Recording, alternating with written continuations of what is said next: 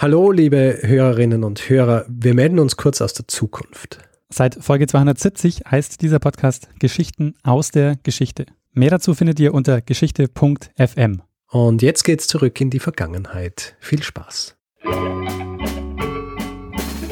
Lernen ein bisschen Geschichte.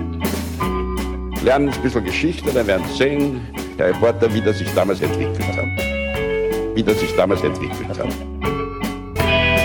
Hallo und herzlich willkommen bei Zeitsprung Geschichten aus der Geschichte. Mein Name ist Richard. Und ich bin Daniel.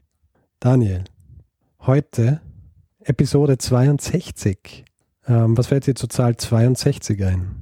Ähm, fast 100. Richtig, fast 100. Also willkommen das Publikum bei der fast 100. Folge von Zeitsprung. Diese ähm, beinahe Jubiläumsfolge, ja, darfst du bestreiten, Daniel. Und ähm, ich, ich mache jetzt das Gleiche, wie du es äh, mit mir immer machst, ja. Daniel, über was haben wir denn letzte Folge gesprochen? Äh, letzte Woche ging es um die Tulpenmanie und äh, eine Tulpenmanie. die Dekonstruktion einer, eines, einer, einer Finanzspekulation. Genau. Und äh, ich frage mich jetzt natürlich, um was geht es diese Woche? Diese Woche ähm, werden wir uns ein bisschen um ja, die Geschichte der Freizeitgestaltung äh, unterhalten. Und zwar bezogen auf ein ganz bestimmtes ähm, ja, Objekt, sage ich mal. Mhm. Ähm, ich leite es mal so ein. Du bist ja wie ich in den 90er Jahren aufgewachsen. Auch? Ja, sagen wir mal so. wir haben beide ähm, in den 90er Jahren einen Großteil unserer Jugend verbracht. Ja. Also um dieses Thema, um das es jetzt geht, war in den 90er Jahren zumindest in meiner Jugend ein großes Ding. Und ich bin mal gespannt, ob es bei dir auch ein großes Ding war. Okay. Ähm, ich, wir, wir, also die, es geht aber natürlich jetzt nicht um die 90er Jahre, es geht dann schon, also wir gehen dann schon weiter zurück, aber so in den 90er Jahren war dieses Ding also sehr, ähm, sehr beliebt. Wir hören uns jetzt mal ein kurzes Musikstück an Ja. und ähm, ich bin gespannt, ob, die, ob du die Melodie erkennst und ob du weißt, ähm, worum es geht. Okay.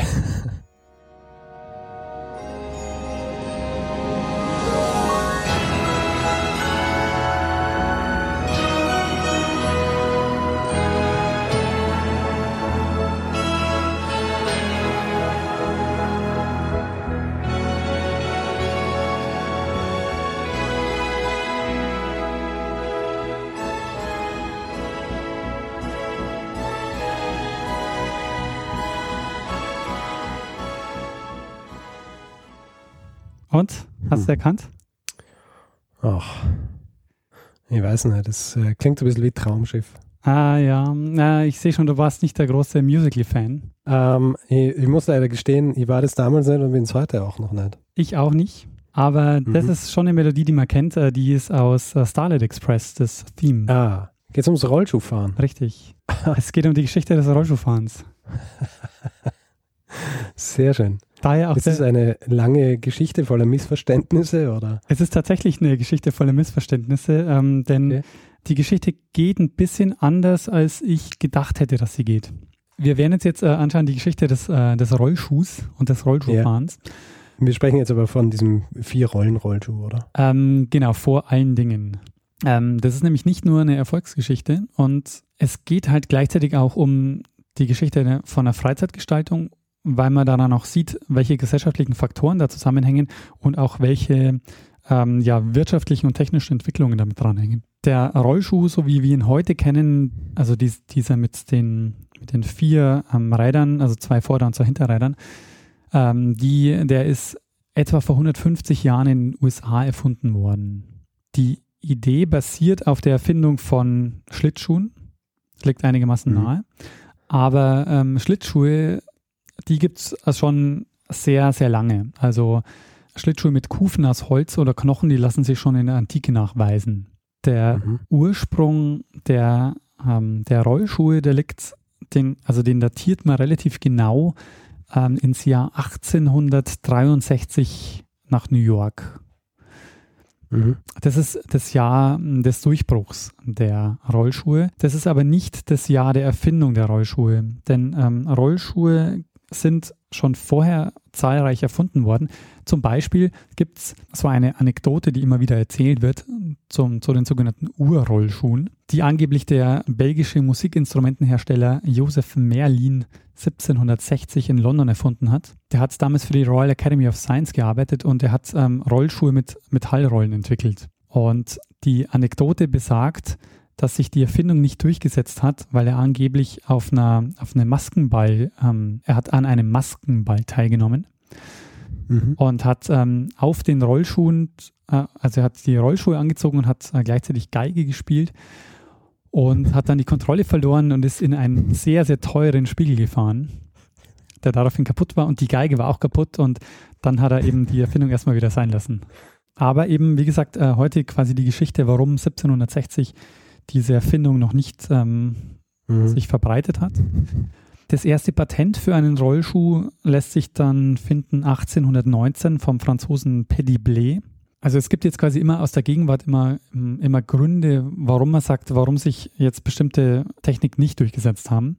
Bei ihm sagt man, es liegt daran, dass er keine elastischen Achsen hatte und dadurch ähm, kein Kurvenfahren möglich war was nämlich dann bei, dem, bei der Erfindung von 1863, ich weiß nicht, ob du die Rollschuhe kennst, die Achsen, die sind ähm, so ein bisschen variabel, die sind auf so, auf so Gumminoppen aufgebaut und äh, sind quasi mhm. nicht, nicht, nicht ganz fix, so dass du, wenn du quasi mit, wenn du den, dein Gewicht verlagerst, kannst du quasi leicht Kurven fahren. Und äh, das konnte also dieser erste ähm, Rollschuh nicht. Ähm, dann gibt es noch, ähm, weil du vorhin auch schon die Inline-Skates angesprochen hast. Ja, oder wie easy äh, gerne nennen Rollerblades. Rollerblades. Rollerblades ist allerdings natürlich der Markenname der Firma. Naja, das ist so wie wenn man Kilomat sagt. Ja, oder Tempo. Oder, oder Tempo. Es hätte sich aber auch noch ein anderer Name durchsetzen können, nämlich Volito. Okay. Der Engländer Robert John Tyres, der hat ähm, 1823 ein Patent eingereicht zu einem Schuh, den er Volito Rollschuh genannt hat. Und da hat er die Rollen hintereinander angebracht, also quasi wie bei den Inline Skates allerdings mit äh, fünf Rollen, die unterschiedlich groß waren. Was ich, hat sich offenbar nicht durchgesetzt. nee, hat sich nicht durchgesetzt. Aber deshalb kommen wir jetzt eben schon zur Erfindung, die sich dann durchsetzt, nämlich 1863. James Leonard äh, Plimpton, der ist also nicht der Erfinder des Rollschuhs, aber er ist derjenige, dem der entscheidende Durchbruch in der Entwicklung und der Vermarktung gelingt. Er baut zwei parallele Reifen, also Vorder- und Hinterrollen, auf eine Achse, die auf elastischen Gummiklötzchen montiert ist. Und dadurch ermöglicht er quasi Kurvenfahrten, wenn man den, den Fuß oder das Gewicht auf ähm, nach rechts oder nach links verlagert. Allerdings noch auf Holzrollen ohne Kugellager. Kugellager kommen dann erst in den 1890er Jahren dazu. Und äh, diese, diese Rollschuhe, die waren, die konnte man oder die musste man mit Riemen auf die normalen Schuhe klemmen. Es war quasi kein eigener Schuh, sondern man hat die, die Straßenschuhe verwendet und hat dann die, die Rollschuhe ähm, dorthin geklemmt. Ähm, Kenne ich aber auch, äh, also das hat es ja später auch noch gegeben, oder? Genau, also diese also Unclip-Variante, die war auch lange Zeit immer noch ähm, sehr beliebt und auch zählte ja. zu den beliebtesten Varianten eigentlich der Rollschuhe. Ja. Die deutsche Variante dieser, äh, dieser Rollschuhe, die dann später auf den Markt kommt, die setzt da noch einen drauf und macht die dann gleichzeitig auch noch größenverstellbar, also dass du die auch noch auf so einer Schiene hast, wo du dann so, die du auseinanderziehen kannst und zusammenziehen kannst. Ken, äh, Kenne ich auch, ja. ja? Ich glaub, solche solche habe ich irgendwann einmal gehabt, glaube ich. Was wir auch noch kennen von diesen Rollschuhen, ähm, ist ja dieser typische Stopper, dieser, dieser Gumminupsi, der da vorne so dran hängt. ja. Der ist zwar heute so charakteristisch, ist aber serienmäßig erst in den 1940er Jahren gekommen. Ähm, den gab es also lange Zeit nicht in der Form. Also ähm, Stopper gab es überhaupt dann erst relativ spät quasi. Genauso wie Protektoren, die gibt es auch erst äh, noch nicht. Die gibt es auch dann erst später. Rollen aus Gummi kommen dann überhaupt erst im 20. Jahrhundert dazu. Vorher waren meistens Metall- oder Holzrollen ähm, in Gebrauch. Der Plimpton, der hatte eine Maschinenbaufirma und der lief sehr gerne ähm, im Central Park Schlittschuh. Und ah, im Sommer. Genau das habe ich mir gedacht. Entschuldigung, dass ich unterbreche. Aber ich habe mir, hab mir so gedacht, warum äh, aus New York und dann ist mir so diese Szene eingefallen, dass die Leute immer im Central Park so Schlittschuh laufen, dass er es sich vermisst hat. Das könnte natürlich auch eine das gute Anekdote sein, ne? aber ja. also ich finde, ich habe auch dieses Bild im Kopf von Central Park und so, was die man so aus Filmen kennt und die Schlittschuhlaufenden Leute. Ja, yeah, im Hintergrund dann so, uh, so diese High-Rise-Ding, irgendwelche von diesen berühmten Hotels Genau. Und im Vordergrund sieht man so die Leute, wie sie so glücklich herumskaten. Plimpton, ähm, also fährt sehr gerne im Winter im Central Park Schlittschuh und denkt sich für Sommer eigentlich, er würde auch gerne im Sommer noch irgendwie ähm, einen Ersatz haben für das Schlittschuhfahren. Mhm. Und er entwickelt äh, für den Sommer daher die Rocking Skates. Und im Januar 1863 meldet er das Patent an. Jetzt fragt man sich, das Patent zu ähm, Schlittschuhen oder zu, äh, das Patent zu Rollschuhen gab es ja jetzt schon vorher. Also warum Warum ist das jetzt plötzlich so, dass, dass er mit, mit seinem Rollschuh Erfolg hat? Ähm, wir haben jetzt schon den technischen Grund genannt, also er hat ähm, eine elastische Achse, aber er vermarktet auch als erster den Rollschuh auf andere Art und Weise. Zum einen produziert er die Rollschuhe, er vertreibt sie, macht Werbung und er baut Rollschuhbahnen. Und die Rollschuhbahnen sind dann also so einer der wichtigen Orte, an denen sich das, äh, an, denen man halt Rollschuh fahren kann und an denen zu dem Zeitpunkt gibt es noch keine asphaltierten Straßen. Das heißt, man kann auch nicht einfach so ähm, jetzt auf der Straße fahren. Ähm, daher sind die Rollschuhbahnen ganz wichtig, dass sich ähm, die Rollschuhe auch durchsetzen letztendlich, dass du wirklich einen Ort hast, wo du es auch machen kannst. Er ist aber auch so sehr umtriebig. Also er gibt dann auch eine Zeitschrift heraus, die heißt The Skate Roll. Er gründet die New Yorker Roller Skating Association. Also er, er ist sehr umtriebig, was so die, Ja. Vermarktung ähm, seines Produktes betrifft. Und was ihm in der Anfangszeit auch sehr gut Geld bringt, ähm, er klagt über 300 Mal gegen Patentverletzungen. Ah, ein Patenttroll. Ja, und er gewinnt diese, äh, die meisten dieser Prozesse. Und äh, das bringt ihm einiges an Geld ein. Also erst gegen Ende des Jahrhunderts konnten sich dann Konkurrenten etablieren, die auf technische Neuerungen setzten, wie zum Beispiel Kugellager, und die ihm dann ernsthaft Konkurrenz machen können. Aber bis dahin ist er eigentlich mehr oder weniger so der, ähm, die entscheidende Figur dann bei der, bei Verkauf und ähm, der, ja, beim, Mhm. beim Tragen von, ähm, von Rollschuhen. Naja, und er ist ja auch derjenige, der offenbar diese ganze ähm, Subkultur damit begründet hat, oder? Mit den, mit den Rollerskate-Bahnen und diesen Geschichten. Genau. Das bringt also quasi jetzt genau den durchschlagenden Erfolg, dass man jetzt mit ihm jemanden hat, der, der die Vermarktung schafft und der mit den Rollschuhbahnen es auch schafft, dass ähm, das Rollschuhfahren eine wichtige Freizeiteinrichtung oder eine wichtige Freizeitaktivität wird in, Mhm. in der Folgezeit. Und jetzt kommt der Punkt, an dem ich in der Vorbereitung sehr überrascht wurde. Denn im 19. Jahrhundert war das Rollschuhfahren eine Freizeiteinrichtung für die reiche Oberschicht. Aha. Es war in den USA sehr beliebt. Und der Plimpton, Okay. der baut also dann diese Rollschuhbahnen, die man nur mit Einladungskarten ähm, betreten darf. Aha. Und an Mittwoch und Samstagabenden wird also Rollschuh gefahren. Die erste Rollschuhbahn 1866 in einem Hotel auf Rhode Island. Und ähm, später verkauft er dann Lizenzen an weitere Betreiber von Bahnen. Also jeder, der eine Bahn aufmacht, der muss dann von ihnen die Lizenz kaufen. Und ähm, erst 1875 eröffnet dann die Rollschuhbahn Plimpton's Building in New York, die dann auch ein Public Skating erlaubt am Dienstag und Samstag, wo man dann auch ohne Einladung rein kann. Aber insgesamt war in den 1880er Jahren das Rollschuhlaufen die gefragteste Freizeitbeschäftigung der Oberschicht in den großen Städten der USA. Man hat es mit Kleiderordnung und äh, also es gab eine sehr strenge Kleiderordnung. Man, du musst mit Abendrobe teilnehmen. Ähm, und wie man sich vielleicht denken kann, es ging da nicht darum, dass man sich viel bewegt. Ja. Und das deutet jetzt auch schon darauf hin, warum sich diese Rollschuhe auch ähm, so eignen, weil man ist eigentlich nur rumgestanden und hat sich halt so ein bisschen rumgedreht oder so. Es ist, man ist jetzt nicht so, man hat es nicht als Sport betrieben, sondern das war so ein, ein Rumstehen in, in besserer Gesellschaft. Du sagst Ende des äh, 19. Jahrhunderts. Genau. Das ist interessant. Äh, mich würde interessieren, weil wir die Geschichte über die, ähm, über die Annie Londonderry gemacht haben Ja, und, äh, und das Fahrrad und äh, so ein bisschen die Veränderung der Kleidungsvorschriften, wenn man so will, für Frauen. Ob, ähm, ob sich, ob das äh, irgendwie auch irgendeinen Einfluss gehabt hat. Ich meine, wenn du jetzt sagst, dass die Abendgarderobe, dass es quasi in der Abendgarderobe ist, dann äh, kann man wahrscheinlich davon ausgehen, dass sie trotzdem ihre viktorianischen Kleider getragen haben mit Korsett und, genau, ja. und all diesen Dingen. Genau. Also die haben, da gibt es auch viele Fotos, äh, die stehen da wirklich in ihrer viktorianischen Kleidung rum und mit Zylinder Mhm. und Frack und so richtig äh, in, in Und ähm, aber das ähm, Fahrrad wird noch eine Rolle spielen. Ich habe ein Gedicht gefunden ähm, von 1884, das das sehr schön illustriert. Da heißt es: "Uh, The rich may skate on rollers, but the poor, but the poor, Beach Habbers, They Can Walk. Ja. Eine wichtige ähm, Funktion erfüllten bei diesen Rollschuhbahnen die Skateboys. Kannst du dir ähm, vorstellen, was die Skateboys gemacht haben? Äh, die Skateboys, ähm, naja, wenn du sagst, dass sie äh, hauptsächlich herumgestanden sind, beziehungsweise diese Kleidung hatten, hatten vielleicht waren die Skateboys die, die ähm, an denen sie sich festhalten können, die ihnen quasi vorgeskatet sind und sie angetrieben haben.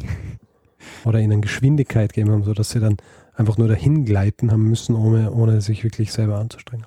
Also das ist eine gute Idee, aber ich glaube, so viel sind die gar nicht rumgefahren. Also es war mehr so ein quasi leichtes Tanzen, sich äh, auf der Stelle bewegen, was die da gemacht haben. Das heißt, die Skateboys äh, waren quasi glorifizierte Kellner. Nee, äh, die äh, Skateboys haben beim äh, Anziehen der Schuhe geholfen. Ah, okay. Ja, stimmt natürlich. Kannst sie schlecht irgendwie nach unten beugen und äh, Schuhe zubinden. Genau. Mhm. Ähm, in den 1890er Jahren lässt der Trend dann aber spürbar nach.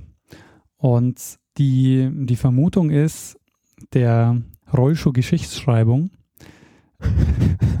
dass es daran liegt, dass die Oberschicht jetzt das Fahrrad entdeckt als neues Hobby. Ja. Und, und es dauert eine Weile, bis sich die Rollschuhbahnen dann öffnen für weitere Bevölkerungskreise. Mhm. Ähm, denn so in den 1910er Jahren gibt es ungefähr 150 Rollschuhbahnen in den USA. Mhm. Und ähm, dann ab dieser Zeit öffnet sich die Rollschuhbahnen für, eine Bef äh, für, ja, für weitere Bevölkerungskreise. Und dann geht so ein richtiger Boom nochmal los. Also bis 1940 gibt es dann 1500 Rollschuhbahnen in den USA. Und in den 1940ern heißt es, dass Rollschuhfahren neben Bowling die beliebteste Freizeitbeschäftigung in den USA war. Also deutlich beliebter als, äh, als es jemals im, im, in Europa und auch in Deutschland war. Dieser Trend in den 40er Jahren, ähm, das ebbt Mhm. dann nach dem Zweiten Weltkrieg deutlich ab. Und da wird dann Rollschuhfahren mehr so eine Freizeitbeschäftigung für Kinder. Ein neues Image bekommt dann dieses Rollschuhfahren dann erst in den 1970er und 1980er Jahren mit den Rollschuhdiskos. Kennst du die noch? Ja. Ja? Warst du mal in einer? Äh, nein, war nicht in einer, aber kommt nicht in äh, Saturday Night Fever Rollschuh-Disco vor. Es kann gut sein, ja. Das ist halt dann jetzt eine Zeit, wo dann Rollschuhfahren wieder äh, cool wird. Venice Beach zum Beispiel wird in den 1980er Jahren zum Roller Skating Capital of the World. ja, aber das kenne ich schon. Also so diese Bilder, die man so kennt, so aus eben so Kalifornien, wie diese, die, die Männer, die alle diese kurzen, kurzen Hosen anhaben und äh, auf Rollschuhen unterwegs sind. Ja. Also das ist dann die Zeit, wo, wo dann Rollschuhfahren wieder ein neues Image bekommt und dann halt ähm, wieder cool ist. Und aber im Gegensatz jetzt zu den, äh, zu den Rollschuhen, die kann man halt auch gut zum Tanzen benutzen, auch für diese Rollschuhdiskos, weil du halt auch die, Mhm. dich äh, ganz gut an der Stelle drehen kannst und du hast, bist halt Ja. sehr variabel. Mit, äh, mit Inline-Skates ist das halt nicht so cool, weil du mit Inline-Skates eigentlich, also du kannst dich natürlich schon auch bewegen, aber du bist, die sind auf ein anderes Feld eigentlich ausgelegt. Also die sind eigentlich ausgelegt auf eine andere Benutzung. Das beginnt dann in den 1990er Jahren, da setzt dann so ein riesiger Hype ein mit äh, Inline-Skates. Und bei denen ist es aber so, dass die von Anfang an so als Sportgerät konzipiert waren. Also die wurden halt auch von Eishockeyspielern und so dann verwendet ähm, zum Mhm. Training dann im Sommer und so. Ja. Und dann wurden auch verwendet für Aus äh, zum Ausdauersport machen und so. Was sich mit, den, mit diesem Boom in den 1990er Jahren etabliert, sind die sogenannten ähm, äh, Night Skates. Kennst du einen Night Skate? Ähm, na, aber ich kann mir vorstellen, dass man halt äh, einfach dann gemeinsam in der Nacht herumskatet. Ja, richtig. Ähm, Ist, es das? ich hätte gedacht, du kennst vielleicht den Friday Night, äh, das, das Friday Night Skating in Wien. Nein, ich kenne nur, ich kenn nur Critical Mass. Ja. Das ist sowas mit, mit Fahrrädern, oder? Ja, stimmt. Also Critical Mass ist, äh, ist, die, ähm, ist, äh, ist die Sache mit den Fahrrädern. Beim Friday Night Skating in Wien sind auch immer viele Fahrräder dabei, aber so, keine Ahnung, auch immer ein paar hundert, ähm, also ein paar hundert Skater und auch immer ein paar hundert Fahrradfahrer. Und das ist halt ganz cool, weil du bist halt dann, also die sperren quasi vorher immer die Strecke und dann fährst du halt irgendwie wirklich durch Wien. Also du fährst dann zum Beispiel auch mal, gibt dann immer eine Strecke über die Autobahn und äh, über die Reichsbrücke und es gibt immer ziemlich coole Strecken. Also bin ich immer sehr gerne mitgefahren. Kann ich dir auch noch sehr. Hast du das in, hast du das in Wien gemacht? ja, ja, sehr, sehr regelmäßig. Das habe ich gar nicht gewusst. Ja. Völlig neue Seiten, ja, die ich äh, an dir entdecke, Daniel. Dieser erste ähm, Nightskate, ähm, der wird in San Francisco 1991 ins Leben gerufen, die Midnight Rollers. Und die treffen sich ähm, bis heute jeden Freitagabend. Worauf ich jetzt am Ende gerne nochmal ein bisschen kommen würde, ist, ich habe ja gesagt, das ist so ein bisschen die Geschichte auch von, ähm, von Freizeitgestaltung. Und was man, was man halt mit bedenken muss, wenn, wenn ich jetzt sage, so Mitte 19. Jahrhundert war das so der, die Freizeitbeschäftigung für eine Elite oder für die ähm, reichen Städter des, äh, ja, der Anfang des oder Ende des 19. Jahrhunderts, ähm, ja. die Freizeit als wirklich eigener Lebensbereich, der kommt ja erst im 19. Jahrhundert oder wird erst Ende 19. Jahrhundert überhaupt, ähm, gewinnt er immer mehr an Bedeutung. Ja. Äh, du musst es dir finanziell und zeitlich überhaupt leisten können, ähm, Freizeit überhaupt gestalten zu können. Und ja, oder überhaupt zu haben. Genau, überhaupt zu haben, genau. Also wenn man sich anguckt, zum Beispiel in den USA wird der Acht-Stunden-Tag der erst 1938 eingeführt. Mhm. Ähm, noch dazu zum Beispiel sowas wie Elektrifizierung. Solange du das noch nicht in den Städten hast, äh, ist es halt auch irgendwann finster und dann kannst du halt auch viele Dinge nicht mehr tun. Und in den Städten des 19. Jahrhunderts war dann die Freizeit, die man hatte, sehr stark geprägt von der Vereinslandschaft. Also gerade in Deutschland waren die Turnvereine sehr stark. Und da haben ja da dann die meisten Leute ihre Zeit verbracht. Mhm. Das ist mal so der eine Bereich. Und der andere Bereich ist, warum warum Rollschuhfahren schwierig war zu dem Zeitpunkt, war, dort ist keine asphaltierten Straßen. Es gibt zwar die erste asphaltierte Straße in New York 1872, aber so richtig von einer ja, flächendeckenden Asphaltierung kann man erst so ab den 1910er Jahren sprechen. Das hat dann übrigens auch viel mit der Zunahme des Fahrrads zu tun, weil die Fahrradlobby natürlich ähm, darauf drängt, dass äh, der Untergrund befahrbarer wird. Ja, ja. Ähm, vorher waren halt viel Kopfsteinpflaster und Schotter und so. Für die Straße konnte sich aber, konnten sich die Rollschuhe nie wirklich durchsetzen. Also es gab zwar immer so Hoffnungen und Visionen, was auch daran lag, dass, dass sich eigentlich das Fahrrad halt dafür durchgesetzt hat als Verkehrsmittel. Im Deutschen, das fand ich sehr, finde ich sehr schön, gibt es einige oder gibt es sehr viele Ausdrücke für den Rollschuh. Ähm, ich habe mal ein paar zusammengefasst. Und zwar Erdschlittschuh, Räderschuh, mhm. Laufschuh, auch schön, Rollschlittschuh oder Fußfahrrad und Fersenroller. Ja, Fersenroller finde ich sehr noch ganz schmissig. Ja, ähm, in Deutschland ist es auch so, dass, ähm, dass ich erstmal, dass, dass es erstmal zu so einem kleinen Hype kommt, ähm, der aber relativ schnell wieder abebbt. Also in Deutschland ist es auch so, dass sehr viele Adlige und Diplomaten sich dann so auf den Rollschuhbahnen rumtreiben mit so Flak und äh, Frack und Zylinder. Aber mhm. Ähm, zum Beispiel, also man sieht daran, dass es aber in Deutschland nie die Beliebtheit erreicht hat, ähm, wie das in den USA der Fall war. Es gab zum Beispiel drei äh, Rollschuhbahnen, die dann in den 1870er Jahren in, den, in Berlin eröffnet haben. In der Hasenheide hat die erste, hat, ähm, die erste Rollschuhbahn in Deutschland eröffnet 1876 und das war wirklich so halt ein bisschen pompastischer gemacht, so mit Orchester und Garderobe äh, und so einer Galerie. Also das, da wurde auch mal Live-Musik gespielt und so. Und ähm, alle drei Bahnen machen aber bis äh, Ende des Jahrhunderts ähm, gibt es die schon nicht mehr. Also die machen dann pleite und ähm, werden dann, da wird dann der Betrieb eingestellt. Und im Unterschied zu den USA wird aber in Deutschland auch Asphalt verwendet für diese Bahnen und in den USA wird Ahornparkett verwendet. Hm, edel. Mhm, genau. ähm, noch ein letzter Vergleich. Äh, in, den, in den USA gab es in den 1980er Jahren 2500 Rollschuhbahnen mhm. und in Deutschland gab es 30. Also. Ja, es ist halt nicht das Land der, ähm, des, der Rollerskater, gell? Ja, ist es einfach nicht. Ja, äh, Richard, das war mein Zeitsprung zum Thema Geschichte der Rollschuhe und des Rollschuhfahrens. Sehr spannend. Ähm, also, ich muss sagen, ich habe nicht gewusst, dass, äh, dass es diese Geschichte gibt. Ja? was natürlich Schwachsinn ist, denn es gibt zu allem eine Geschichte. Ja? Richtig. Nur ja. in meinem Fall halt habe ich nie darüber nachgedacht, dass es diese Geschichte natürlich auch geben muss. Und ich bin froh, dass du sie jetzt erzählt hast. Ja, ähm, Daniel, sehr äh, vielen Dank für die äh, Geschichte der Roller Skates und auch ein bisschen Einblick in, in äh, deine Psyche. Sehr gut. Äh, dann würde ich sagen, lassen wir es gut sein für heute. Ja, ähm, Feedback zu dieser Folge, also ähm, gute Spots zum äh, Rollerskaten in Hamburg, ja, ganz wichtig für den Daniel, oder auch anderes Feedback, Kritik etc., äh, kann man uns äh, schicken über äh, Twitter zum Beispiel. Da ist der Daniel der Ed Mestner und ich bin Ed Stormgrass. Aber auch äh, über die E-Mail-Adresse feedback at zeitsprung.fm oder natürlich auch über Facebook und zwar facebook.com slash zeitsprung.fm und äh, wer mag, kann uns gerne auch bewerten auf iTunes, entweder mit Sternen oder in Form einer Rezension. Ähm, unsere Website haben wir auch, da kann man natürlich auch Feedback geben, direkt unter jedem, äh, jeder Episode unter zeitsprung.fm. Außerdem gibt es noch die Möglichkeit, uns finanziell zu unterstützen. Wir haben einen PayPal und einen Flatter-Button auf der Seite und freuen uns über alle, die uns da etwas in den Hut werfen. Genau. Ja, und dann, Richard, meinst du, dass er eigentlich auch mal Rollschuh gefahren ist?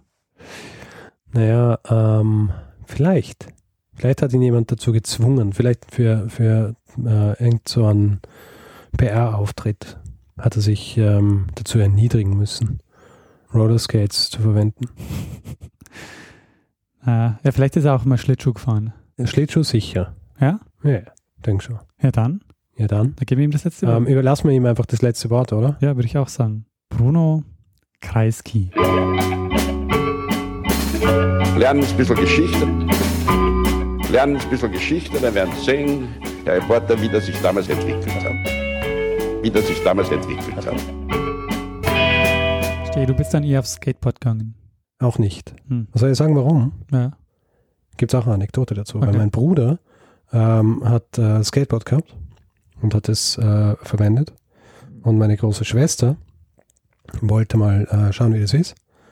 Äh, hat sich draufgestellt und ist sofort runtergefallen und hat sich äh, ihre Schulter gebrochen Mhm. und hat dann sechs Wochen lang einen Gips haben müssen, der nicht nur über ihren Arm gegangen ist, sondern über ihren ganzen Oberkörper. Äh, war für mich Hinweis genug, dass es vielleicht doch nicht das ideale Fortbewegungsmittel für mich ist. Ah, ja, ja. Na, okay, das verstehe ich. Oder für irgendeine Person.